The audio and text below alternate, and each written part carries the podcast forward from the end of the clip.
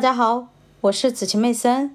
今天我将继续为大家阅读《投资者的未来》第十四章：克服老龄化浪潮，哪些政策有效，哪些政策无效？第六小节：更高的社会保障税并不是解决方法。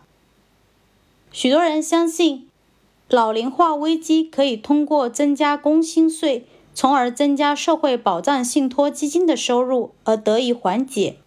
这种观点认为，如果社会保障信托基金持有更多的政府债券，那么私人投资者持有的政府债券数量将会减少。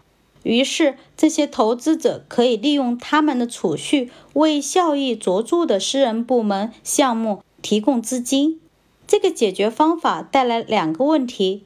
我们已经说明，个人储蓄率的提高不大可能使生产率提高到足以抵消老龄化浪潮的水平，所以通过信托基金积累资金带来的政府储蓄率的提高同样不大可能起到作用。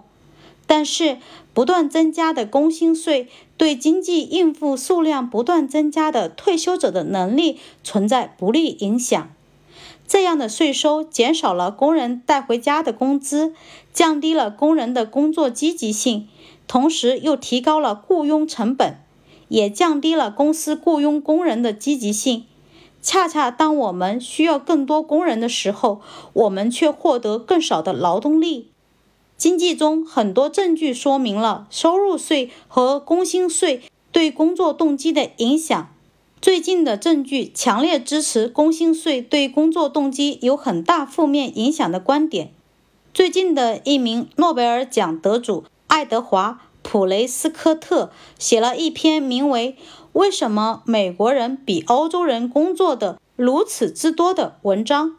他在文章中指出，美国人的工作时间不仅比德国人、意大利人和法国人多出百分之五十，而且。美国人一年大约只有十天的假期，而欧洲人则有六到七周的假期。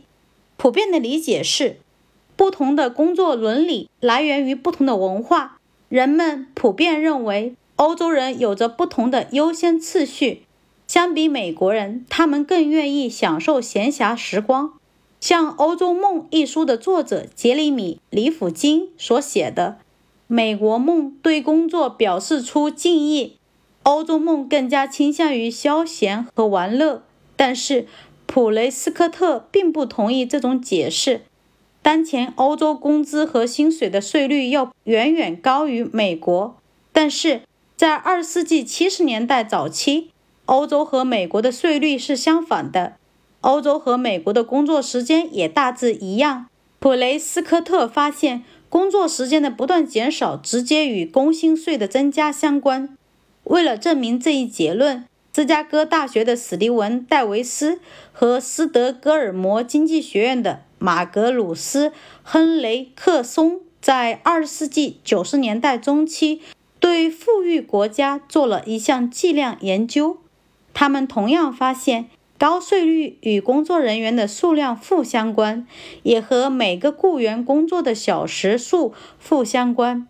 如果工人发现这些工薪税流向了他们的养老金收益中，或许更高社会保障税收的负面影响将会减少。